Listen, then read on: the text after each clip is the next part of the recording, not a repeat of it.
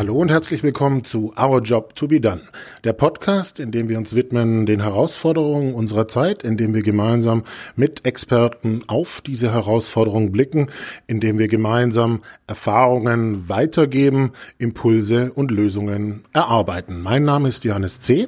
Ich bin Innovationsberater und Autor und ich bin heute in Heidelberg und sitze zusammen mit Helge. Und Helge, stell dich doch kurz selber vor. Wie lange darf ich dafür brauchen? ich bin Helge, Helge Thomas, ähm, aktuell Kreativdirektor und Mitglied der Geschäftsleitung bei Otto Misu in Heidelberg. Für diejenigen, die die Agentur nicht spontan kennen, wir waren 26 Jahre lang bekannt als Pro-Event Live Communication aus dem Live-Kommunikations- und Eventbereich. Und ich habe eine sehr zerklüftete Lebensgeschichte, die jetzt tatsächlich ein bisschen zu weit führen würde, sie vorzustellen. Aber vielleicht kommen wir im Rahmen des Themas drauf zurück. Ja, das kann ich mir gut vorstellen. Und das Thema, was wir uns ausgesucht haben, ähm, um gleich direkt reinzugehen, ist ähm, eine Beobachtung, die ich die letzten Tage gemacht habe, die ich auch so auf Facebook formuliert habe. Und da hat sozusagen unser Dialog angefangen. Und ich schilder sie jetzt nochmal.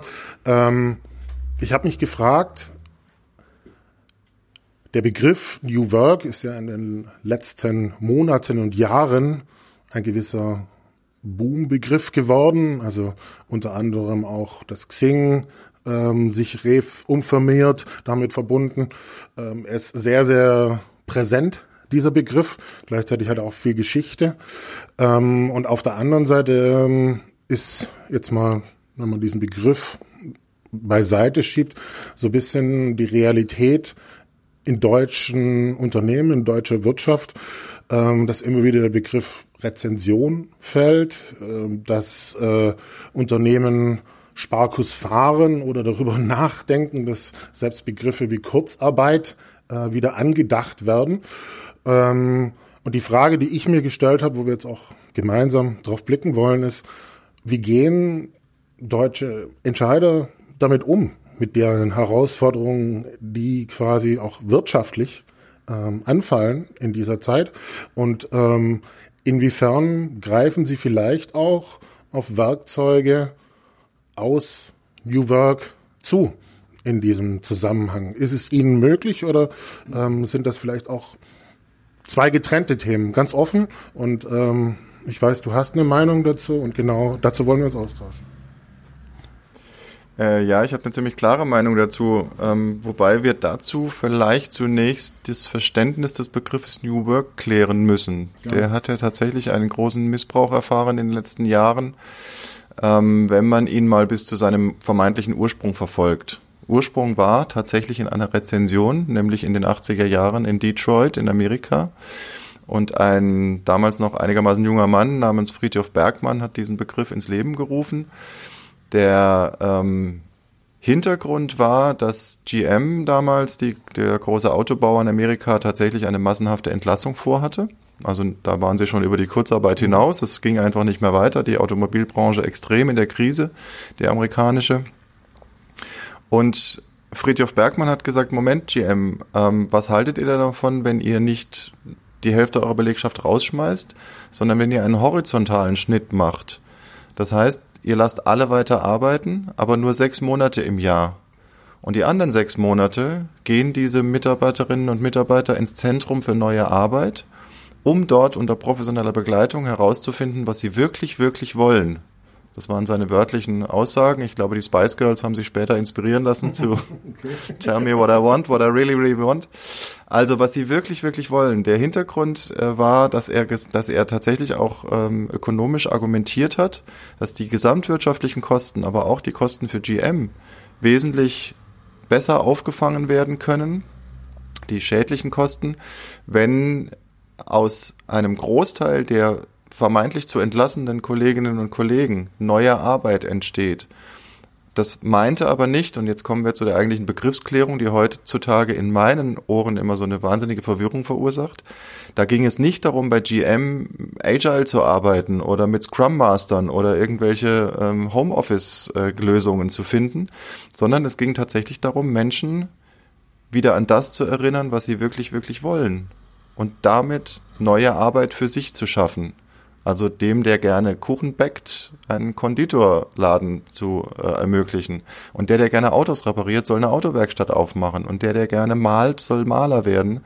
Und daraus entstehen ja nicht immer nur einzelne Arbeitsplätze oder Arbeitsmodelle, sondern auch Firmen. Und ich glaube, wenn wir auf diesen ursprünglichen Begriff der neuen Arbeit, um es mal ganz bewusst deutsch zu sagen, zurückkehren, dann hätten wir in einer Rezession, Rezension heutzutage tatsächlich sehr viele Chancen, gerade aus den großen Organisationen heraus eine wahnsinnigen Menge von Menschen in die Lage zu versetzen, neue Arbeit zu schaffen. Weil wir sind ja schon lange am Ende dieses Arbeitsmodells, dieser Arbeitsteilung. Das ist aus dem Zeitalter der, der, der Fließbänder und der Massenproduktion Anfang des 19. Äh, Jahrhunderts. Ähm, habe ich jetzt richtig? Anfang des 19., Anfang des 20.? Ich komme immer ein bisschen durcheinander. Also die, die Arbeitsteilung, das Fließband, die großen Fabriken, wo du morgens als Kumpel wirklich reingegangen bist, hast von neun bis fünf deinen Job gemacht, bist nach Hause gegangen, Kohle verschmiert und hast dein Tagwerk vollbracht. Und es gab einige wenige Manager. So, aus dieser Zeit sind wir tatsächlich schon lange raus. Wir leben jetzt in einer sogenannten Wissensgesellschaft. Wir arbeiten mit Daten, wir arbeiten mit, mit, mit viel, viel Dienstleistungen untereinander, weil die Produktion längst woanders gemacht wird. Es wird höchste Zeit, darauf zu reagieren. Ich würde es gerne einfach nochmal kurz widerspiegeln, was du gesagt hast. Ähm, also New Work in seinem Urverständnis von Fjordhoff Bergmann. Letztlich hat sich tatsächlich sehr ökologisch an Unternehmen gerichtet. Ja, ökonomisch, sorry, ja, danke. Ähm, also sprich ein Verständnis, was tatsächlich auch auf diese Herausforderungen, die, wo es eine gewisse Vergleichbarkeit gibt, ja, zu heute. Ähm, und das zweite, der zweite Aspekt, den du gesagt hast, ist letztlich auch, dass es sich neben der Halbierung, die er empfohlen hat, sozusagen der Präsenz, äh, Freiraum geschaffen wurde für Individualität, was äh, letztlich dann auch ähm, wieder eine ökonomische Kraft entwickelt hat. Genau. Und die, die Rahmenparameter, die es dafür braucht, sind natürlich jetzt so einfach wie offensichtlich schwierig umzusetzen.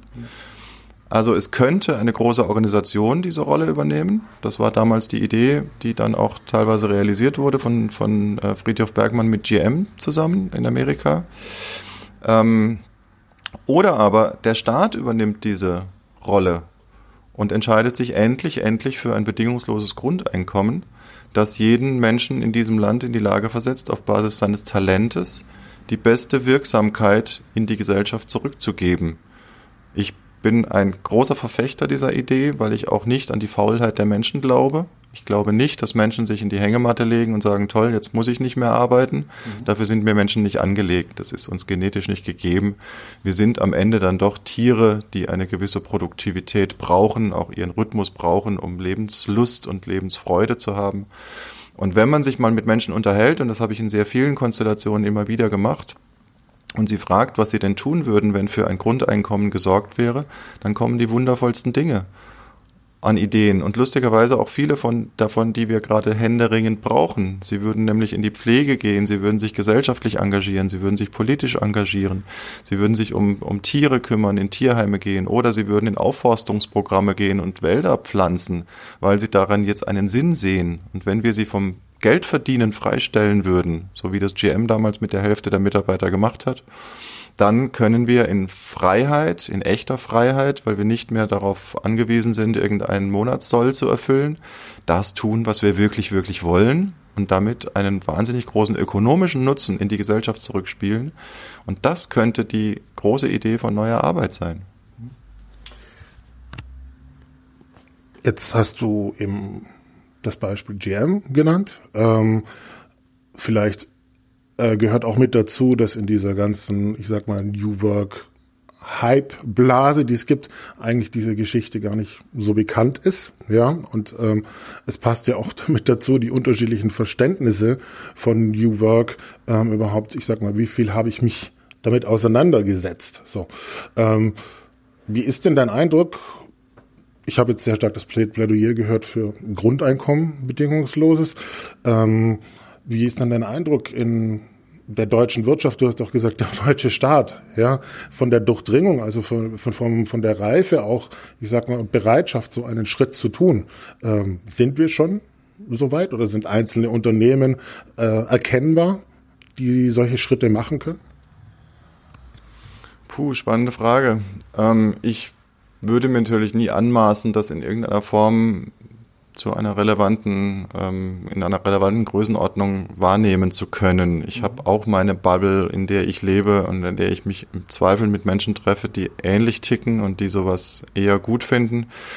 Ähm, ich habe im Verlauf der letzten 15 Jahre tatsächlich das Glück gehabt, in einer Fördermaßnahme des Arbeitsamts zu arbeiten, die sich Phoenix nennt. Ich weiß aktuell gar nicht, ob es sie noch gibt, aber sie hat lange Jahre funktioniert mit einem Freund aus Karlsruhe, der Michael Kroheck, mit dem habe ich das zusammen begleitet. Da ging es darum, ähm, Top-Manager jenseits der 50, die ihren Job verloren haben, zu neuer Arbeit zu führen, sprich zur Selbstständigkeit dann auch. Mhm. Ähm, weil diese Menschen schlicht nicht mehr vermittelbar sind. Und diese Maßnahme wurde tatsächlich vom Staat finanziert, vom Bundesagentur für Arbeit. Das einzige Programm, was sich nicht auf, auf Wiedereinstellung in einen, einen Lohn- und Brotjob äh, beschäftigt, sondern mit der Selbstständigkeit. Ein sehr kompaktes, zweiwöchiges Seminar. Und was mir dort immer wieder aufgefallen ist, ist, wie schwierig das im Kopf noch bei den Menschen ist, sich tatsächlich auf sich selbst zu verlassen und herauszufinden, was ich will. Nicht, was ich jetzt cool finde und was sich mir anbietet und was ich aufgrund meines Studiums an Jobprofilen ausgeworfen bekomme, sondern was ich wirklich will. Wir hatten mein allerliebstes Beispiel ist ein Mensch, der war bei einem bei einer IT-Firma in Frankfurt angestellt, ein hochgradig dekorierter Manager, der aufgrund der dritten Umstrukturierung seinen Job verloren hat und der mit dieser plötzlich gewonnenen Freiheit und natürlich einer großen Abfindung plötzlich seine Lust am Gartenbau wieder entdeckt hat und fing an, den Garten seiner Nachbarin umzukrempeln, irgendwie neu aufzurüsten. Das wiederum sah die nächste Nachbarin und hat gesagt, wenn der bei dir fertig ist, kann der bei mir weitermachen. Daraus entsteht, entstand ein Unternehmen, das nennt sich der Garten Fritz in Königstein im Taunus, hat mittlerweile zweistellige Mitarbeiterzahlen und pflegt Gärten. Mhm. So, also das ist ein psychologischer Prozess auf der einen. Du hast aber gefragt, ob es konkrete Beispiele gibt in der deutschen Wirtschaft, die das tatsächlich tun. Ich wüsste außerdem keine außer wiederum privatwirtschaftlich Initiierte, die, die versuchen, die Methodik und die, die Tools, die der Staat zur Verfügung stellt, zu nutzen. Also Phoenix war ein kleines Beispiel. Es gibt einen weiteren Freund, den Hajo Winkler aus Hamburg. Mhm. Der hat in Hamburg die Garage gegründet. Mhm. Tausende von Mini-Gründungen äh, ermöglicht, indem er das Arbeitsamt irgendwann überzeugt hat, dass man sich dort zum Selbstständigen umschulen lassen kann. Ist auch völlig neue äh, Errungenschaft gewesen. Man konnte sich bis dahin zum Fotografen oder zum Elektriker umschulen lassen oder zum Koch. Dort konnte man sich zum Selbstständigen umschulen lassen. Heißt, du bekamst einen Platz in der Garage, ein Riesengebäude mit wahnsinnig vielen Coworking Spaces, schon vor 15 Jahren, hat noch keiner davon gesprochen. Und einen Monat lang begleitet durch ein Coaching, so wie Bergmann es damals auch meinte und dann fünf Monate in einer Art kollaborativem Zusammenwirken. Ich kann die Telefonanlage nutzen, das Fax, den Computer und mein Business so lange reifen lassen, bis ich dann in der Lage bin, im großen, weiten Ozean draußen auch alleine zu überleben. Also solche Initiativen gibt es und die Aufgabe von großen Konzernen oder von großen äh, politischen Verantwortungsträgern wäre jetzt tatsächlich diese Methodiken einfach zu nutzen, sie mhm. zu fördern, sie zu unterstützen und sie flächendeckender einzusetzen. Dann kämen wir schneller zu neuer Arbeit und müssten nicht über eine Rezension reden. Also ähm, danke für die Beispiele, die kannte ich jetzt noch nicht und ich glaube, es ist einfach auch wichtig und auch deswegen mache ich auch diesen Podcast, um dass genau solche Beispiele hervorgehoben werden. Ja, ähm, wie du auch schon beschrieben hast, wo durchaus was Neues daraus entstehen kann.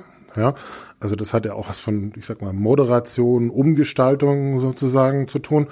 Ähm, gleichzeitig hast du selber auch gesagt, ähm, es ist ein psychologischer Prozess, ja.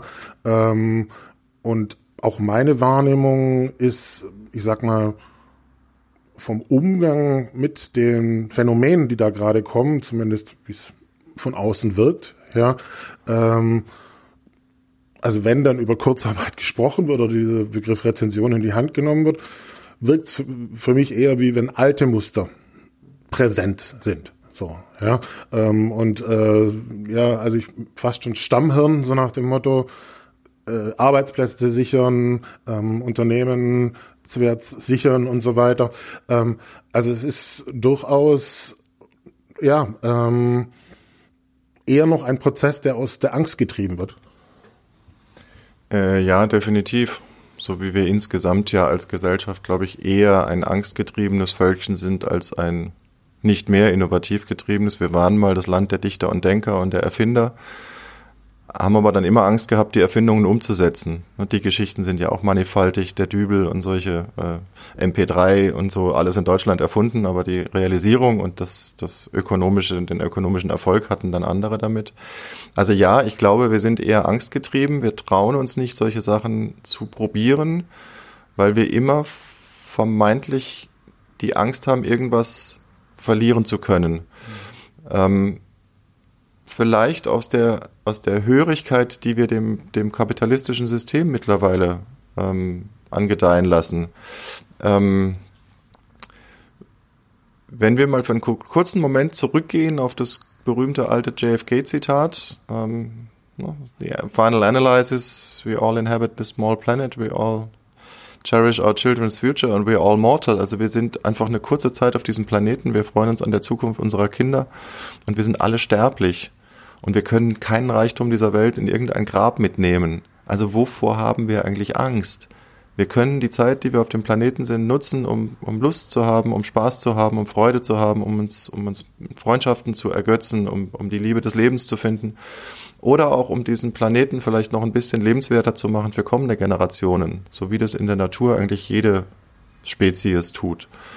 Das tun wir aber nicht, sondern wir nehmen diesen kurzen Wimpernschlag der Weltgeschichte, diesen wirtschaftlichen Aufschwung, den wir jetzt tatsächlich seit knapp 150 Jahren erleben, den nehmen wir als die Realität und alles, was wir tun, prüfen wir auf der Schablone Kapitalismus. Verlieren wir da Geld, kommt eine Rezension, werden die Chinesen stärker, können wir unsere Autos hier noch produzieren? Das ist für mich die falsche Fragestellung. Die falsche Fragestellung, äh, die richtige Fragestellung wäre doch, was könnte denn möglicherweise passieren, wenn wir das mal nicht mehr tun? So, und uns aus diesem, aus diesem veränderten Blickwinkel, aus der Angst lösen, die wir vor solchen neuen Modellen haben. Wenn wir uns die Realität mal angucken, ist das, was wir gerade tun, tatsächlich längst ein Auslaufmodell. Es ist längst ein Dinosaurier, sich in großen Konzernen Tausende von Menschen zu halten, wie in so einem Stall und die wie die Ameisen da rumrennen zu lassen, um irgendeinen Output zu generieren, den eigentlich eh schon keiner mehr braucht. Die Reaktionen sind dann, wie du richtig gesagt hast, wir strukturieren die Organisation um. Wir erlauben den Menschen jetzt mehr Homeoffice und wir arbeiten agil und wir ändern die, die, die Hierarchiemodelle und so. Das ist aber nur Laborieren an einem toten Pferd. So, wir müssen versuchen, den Wegfall der Industrieproduktion, der uns lange Zeit jetzt ernährt hat, zu ersetzen durch neue Wertschöpfungen, neue Wertschöpfungsideen. Wo, was sollten wir denn jetzt tun, damit das alles besser wird? Und da gibt's wahnsinnig viel. Gesundheit, Natur, Nachhaltigkeit, ähm, das Zusammenleben der Generationen wieder zu fördern, das Zusammenleben der Nationen, was ja auch gerade auf dem großen Prüfstand steht mit der EU und dem Never-Ending Brexit. Wie wollen wir als Menschen auf diesem Planeten eigentlich zusammenleben? Wollen wir die dritte Welt nach wie vor ausbeuten und unseren Wohlstand noch ein bisschen sichern, indem wir sie im Mittelmeer ertrinken lassen? Oder wollen wir diese Haltung mal ändern? Und dafür braucht es wahnsinnig viele Menschen um dann neue Organisationen zu schaffen, die das internationale Zusammenleben organisiert und die, die kulturelle Unterschiede aufzeigt. Sprachenunterricht.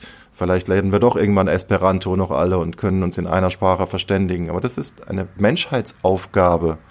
Den, den, den Weltfrieden klingt sehr esoterisch, aber tatsächlich das friedliche Miteinander und das, das glückliche, gesunde Miteinander auf der Welt zu fördern, wäre für mich eine schönere Aufgabe, als ein paar Industriedinosaurier noch eine Weile am Leben zu erhalten, bis sie dann sowieso irgendwann untergehen werden. Sehr wesentlicher Punkt war, ich nenne es mal Kontext, was du gerade gesagt hast, den Blickwinkel zu erweitern und darauf hatte ja auch meine Frage abgezielt mit, äh, mit Beispielen. Ähm, der Thomas Sattelberger war im Podcast bei mir und der hat ähm, eben auch genau das betont. Wir fokussieren uns oder die Unternehmen, Konzerne fokussieren sich auf lebenserhaltende Maßnahmen irgendwie anstatt etwas Neues entstehen zu lassen, ja. Und äh, wir sind auch ähm, passend dazu ähm, in unserer Podcast-Runde dann gemeinsam draufgekommen, dass das schon sehr deutsch auch ist in diesem Zusammenhang.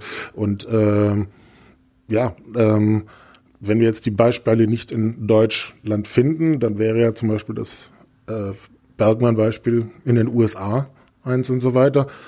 Gibt es nochmal Beispiele, die dir einfallen? Ich glaube, einfach um es zu bestärken, auch nochmal. Also mir geht's auch einfach, einfach darum, ich sag mal, wie es so schön heißt, andere Narrative, ja, ähm, das in den äh, Vordergrund zu rücken, weil ich glaube, es sitzt schon sehr tief. Ähm, es gibt natürlich Beispiele ähm, aus unterschiedlichsten Bereichen, wo man merkt, dass der, dass der Aufbruch beginnt. Ähm, die gibt es auch durchaus in Deutschland. Also Vorsicht, ich möchte nicht sämtliche Konzerne über einen Kamm scheren und sie jetzt ja. in die Tonne treten und zur, zu, zum Sterben verdonnern. Ähm, ich merke, dass in, in großen Konzernen, auch mit denen wir teilweise sehr eng zusammenarbeiten, die Notwendigkeit erkannt wurde, neu zu arbeiten, auch in neuen Unternehmensmodellen zu arbeiten.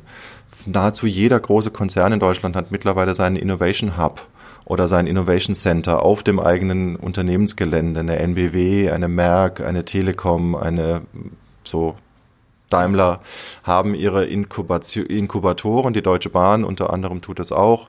Das heißt, sie geben Nährboden für neue Ideen und gründen, lassen sie dann ausgründen. Oftmals beteiligen sie sich daran, aber zumindest geben sie die Starthilfe, dass neue Arbeit, neue Ideen in die Welt kommen, die sie als Konzern im Portfolio überhaupt nicht verorten können. Also da fangen schon in den Konzernen auch die ein oder anderen Seifenblasen an, aufzusteigen und rauszugehen und das führt natürlich über früher, äh, über kurz oder lang dazu, dass andere im Unternehmen das sehen. Ich habe mir es schildern lassen von der, bei der NBW zum Beispiel, ähm, wo dieser, dieser Innovationszentrum, wo man sich als Mitarbeiter nun tatsächlich lange Zeit mit konkreten neuen Aufgabenstellungen beschäftigen kann, bei anderen Lust weg, da auch mitzumachen. Die sagen, kann ich da nicht auch mal rein? Also es wird fast ein magischer Ort, in dem man die Zukunft sehen kann. So. Das ist die eine Seite und auf der anderen Seite nehme ich wahr, dass wir kollaborativer werden. Also, dass wir aus der dann doch großen Zusammengehörigkeit zueinander und dem Erkennen, wir sitzen in einer Situation, die, die schwieriger wird. Und das hat ja nicht nur mit der Rezension zu tun, sondern auch mit dem Klimawandel zum Beispiel, der uns eine gewisse Endlichkeit unseres Systems aufzeigt, merke ich, dass Menschen enger zusammenrücken. Crowdfunding ist das Wort für mich der Stunde und die Methodik der Stunde, um gemeinsam etwas Neues zu schaffen, was ich alleine nicht schaffen würde. Noch vor 20 Jahren wären die Gründer zur Bank gegangen, hätten sich Kredit aufschwatzen lassen und hätten den lange zurückgezahlt. Heute gehe ich mit einer Idee an meine Community und sage, guck mal, ich möchte gerne einen fairen Schuh produzieren, ich möchte gerne ein Nachrichtenmagazin gründen oder ich möchte gerne einen, einen, einen Ocean Cleanup, ich möchte die Ozeane reinigen und ich habe eine technische Idee dazu. Ich brauche eure Unterstützung als Aufbruch unternehmerisch denkende Menschen, die ihr das auch wichtig findet, gebt mir doch einen kleinen Betrag und über die Summe entstehen dann völlig neue Arbeitsmodelle. So, die Krautreporter machen es vor, Perspective Daily, das Pendant dazu ist genauso entstanden. Ocean Cleanup ist hoch erfolgreich. Also da entsteht auf der anderen Seite außerhalb der Konzerne, der Konzernwelten, eine neue Arbeit, ohne dass wir es merken. Denn all das sind ja Arbeitsplätze, die aber eben von 5000, von 10.000, von 20.000 Menschen finanziert werden mit Mikrobeträgen. Auch das alles schon mal da gewesen. Mikrodarlehen, Grameen Bank, äh, Professor Yunus, Friedensnobelpreisträger. Also die, da, da kommen jetzt ein paar Ideen zusammen, die in Summe dazu führen, dass Bewegung in die, in die gesellschaftliche und in die wirtschaftliche Entwicklung kommt. Ich, also danke für die Beispiele und ich möchte gerne genau an dem Crowdfunding nochmal rein, ähm, um es auch nochmal ein bisschen plastischer für die Zuhörer zu machen, ähm, weil ich glaube, es ist sehr, sehr wichtig auch zu verstehen, ähm, wir hatten auch im Vorgespräch dazu gesprochen, dass es nicht rein drum geht, ähm, sozusagen, ich brauche Geld, als Investor, sondern es hat tatsächlich auch etwas, ähm, naja, mit zum einen mit einer Vision zu tun, aber auch was was lebe ich vor, was gebe ich den Menschen in diesem Zusammenhang. Ähm, also es ist weil der Begriff auch sehr, sehr schnell rumschwirrt, glaube ich, einfach auch sehr, sehr wichtig zu verstehen, ähnlich wie ein Fjordhoff Bergmann damals vorgegangen ist, ähm, dass es durchaus etwas zu tun hat, mit auch den Menschen wirklich Wert zu geben. Ähm, definitiv, ja. Wert ist dabei vielleicht das alles entscheidende Wort. Die Werte und die Wertschätzung, die dahinter steckt, sind die sind die Grundlage dafür, dass sogenannte Wertegemeinschaften entstehen. Und Crowdfunding ist im Prinzip ein englischer Begriff für Wertegemeinschaften. Also es geht nicht darum, dass irgendein Gründer die Idee hat, er möchte jetzt irgendwie grüne Gummibärchen machen und, und die in Dreierpackungen nach Australien exportieren und hält es für eine wahnsinnig geile Idee. Und weil er zu faul ist, zur Bank zu gehen, macht er jetzt ein Crowdfunding. Das wird nicht funktionieren. Also Crowdfunding basiert immer darauf, dass man gemeinsam ein Geschäft ermöglicht oder eine Idee ermöglicht und dass die Idee, die im Ursprung entstanden ist bei einem einzelnen Menschen oder bei einer Gruppe von Menschen, als Funke überspringt auf die anderen. Das ist der Grund, warum sie es wahrnehmen. Und der Knopf bei PayPal wird dann gedrückt, wenn ich tatsächlich auch der vollen Überzeugung bin, dass diese Idee in die Welt kommen muss und ich mich darüber hinaus so ein bisschen als Mitgründer, als Miteigentümer fühlen will. Ich bin seit 2014 Mitglied der Krautreporter. Mittlerweile ist es eine Genossenschaft. Ich bin jetzt sogar Genosse geworden. Das heißt, es gibt demnächst eine Genossenschaftssitzung, da ich kann ich mitreden. Ich habe einen ganz kleinen Beitrag da reingegeben, aber ich kann mitreden an einem journalistischen Format, ohne jemals Publizistik studiert zu haben. Und auch das Ocean Cleanup und all die Dinge, die ich so mit kleinen Beträgen finanziert habe, geben mir jeden Tag ein schönes Gefühl, weil ich das Gefühl habe, einer von vielen kleinen Molekülen, Atomen zu sein, der das ermöglicht, dass das jetzt passiert.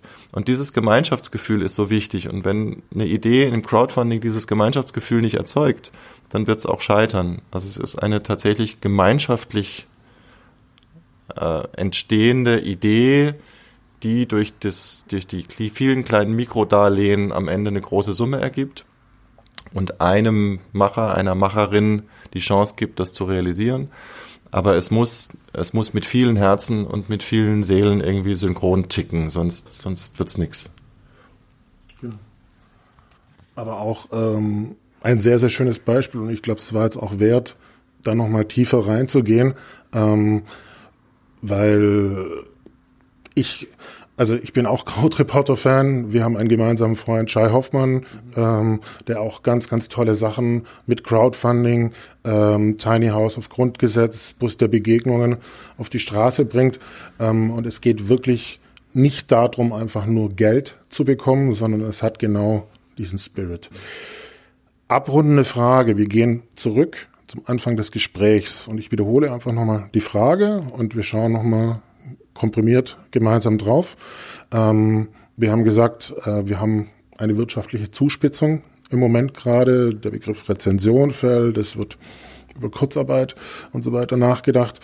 Ähm, ganz kurz zum einen der Eindruck, wie gehen Entscheider in Unternehmen, unsere Wahrnehmung aktuell damit um, aber vor allem auch konstruktiv nach vorne ausgerichtet auf Basis dieser Beispiele, die wir genannt haben mit Bergmann, Crowdfunding und so weiter. Naja, was ist im Sinne von, was gilt es zu tun?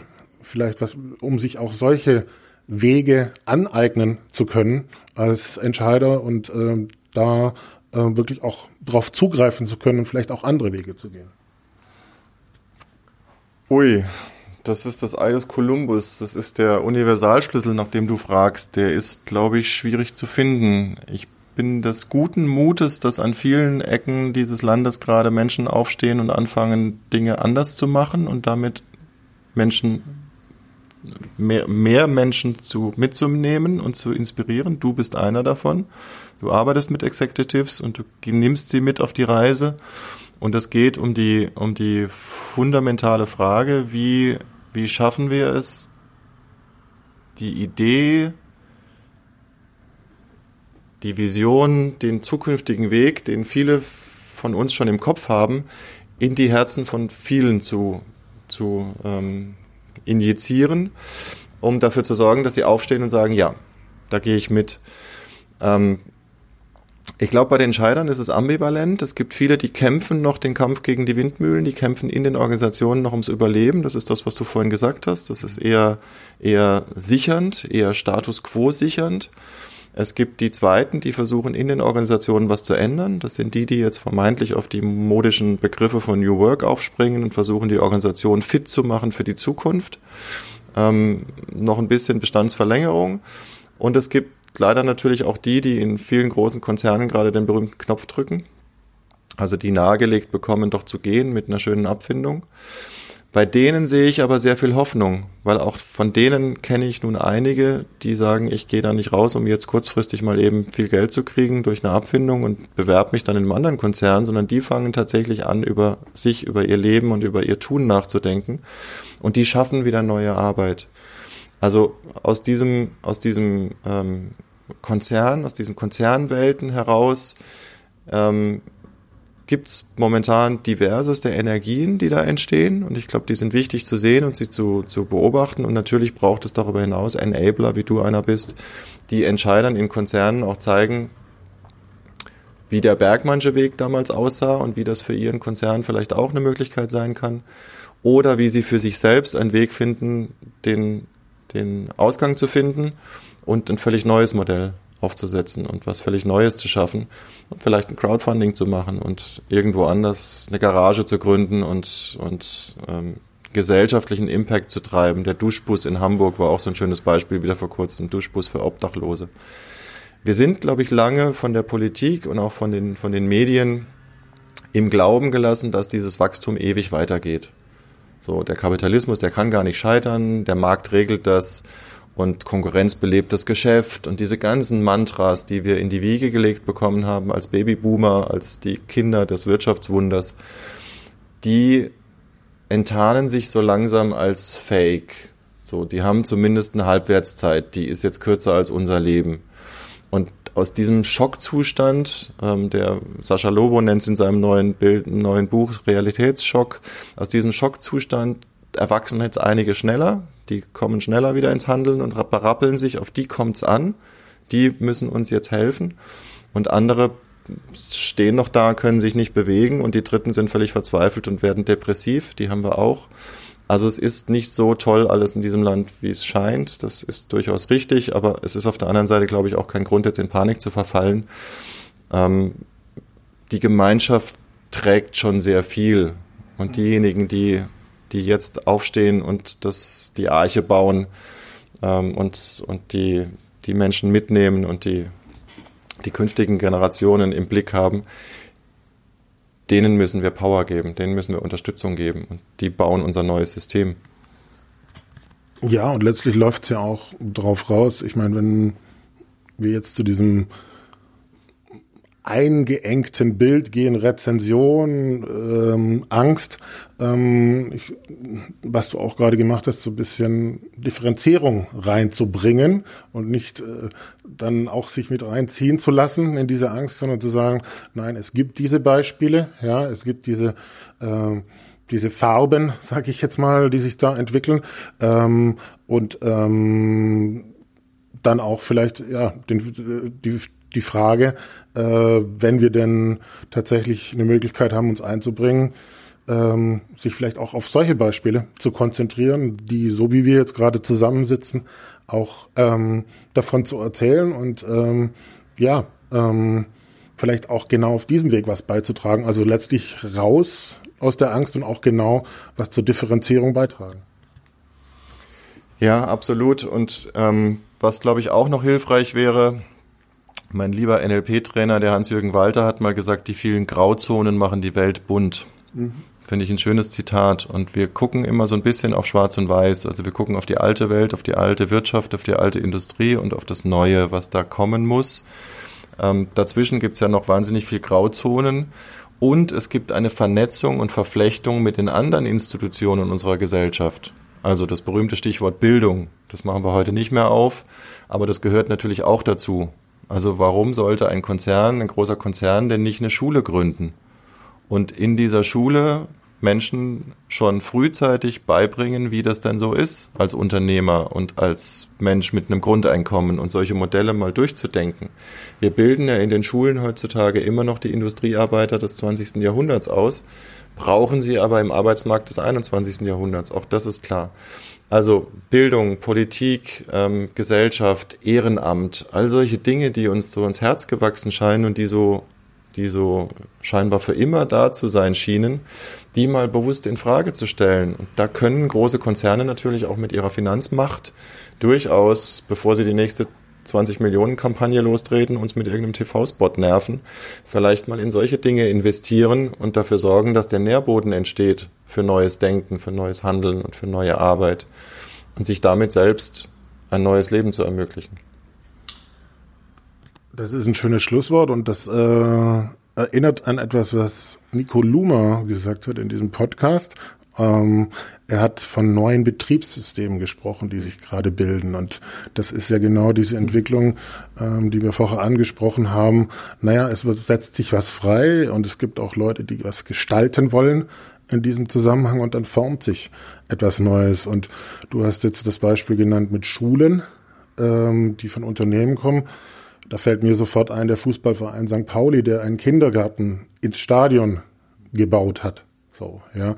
Ähm, also ja, es gibt, es gibt diese Beispiele und ich glaube, ähm, auch so wie wir uns gefunden haben und heute zusammensitzen, dass das im wahrsten Sinne des Wortes, ähm, selbst wenn jetzt vielleicht auch ähm, die Zeitungen umso mehr gerade von den Begriff Rezension verwenden in diesem Zusammenhang, dass es ganz, ganz wichtig ist, auf diese Chancen auch zu schauen. Ja, definitiv. Und ähm, apropos Zeitungen, vielleicht sollten wir in dem Zusammenhang die Empfehlung aussprechen, nicht mehr so viel Zeitungen zu lesen. Ich habe erst kürzlich das großartige Buch von Maren Urner gelesen, Schluss mit dem täglichen Weltuntergang.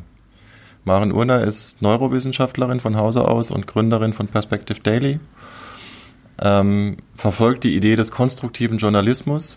Und der konstruktive Journalismus tut eigentlich nichts anderes als der klassische Journalismus, aber er stellt eine Frage mehr. Und die heißt, wie geht's weiter? Wo ist die Lösung?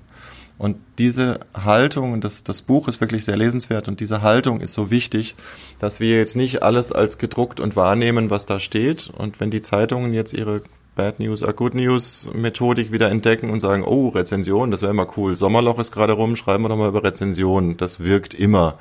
Gibt Auflage, gibt Klickraten.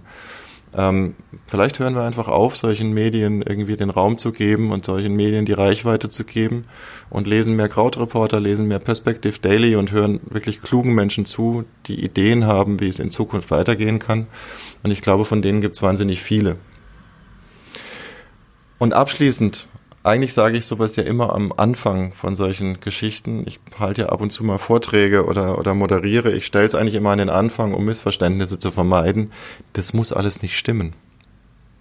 Das ist meine ganz persönlich subjektive Meinung, was ich hier äußere. Das basiert auf einer 55-jährigen Lebenserfahrung. Ich habe ein paar Ecken dieses, dieses Kon Konstrukts schon kennenlernen dürfen. Ich durfte ein paar Sachen mitwirken und ich habe mir daraus eine Meinung gebildet, so wie wir das alle tun.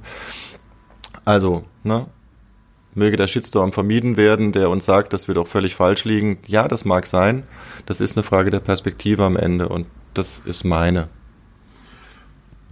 Ist gut, dass du es betonst, weil es war zum Beispiel, als ähm, ich das auf Social gepostet habe, auch ähm, durchaus eine engagierte Diskussion und es gibt neben dir auch jemand zweiten, das kann ich schon ankündigen, dem werde ich dieselbe Frage stellen und der hat einen ganz anderen Blickwinkel drauf und ich glaube, dass ganz genau das dann auch wichtig ist, ähm, zu sagen, nein, ich habe nicht die absolute Wahrheit verstanden, sondern letztlich, ich sag mal, die, dieser Podcast auch dazu, unterschiedliche Blickwinkel da ähm, mit einzubeziehen und auch anzuregen, sich damit auseinanderzusetzen. Ja, ähm, da ist Social nicht immer der optimale äh, Platz dafür, wenn man eben auch nicht hört und so weiter.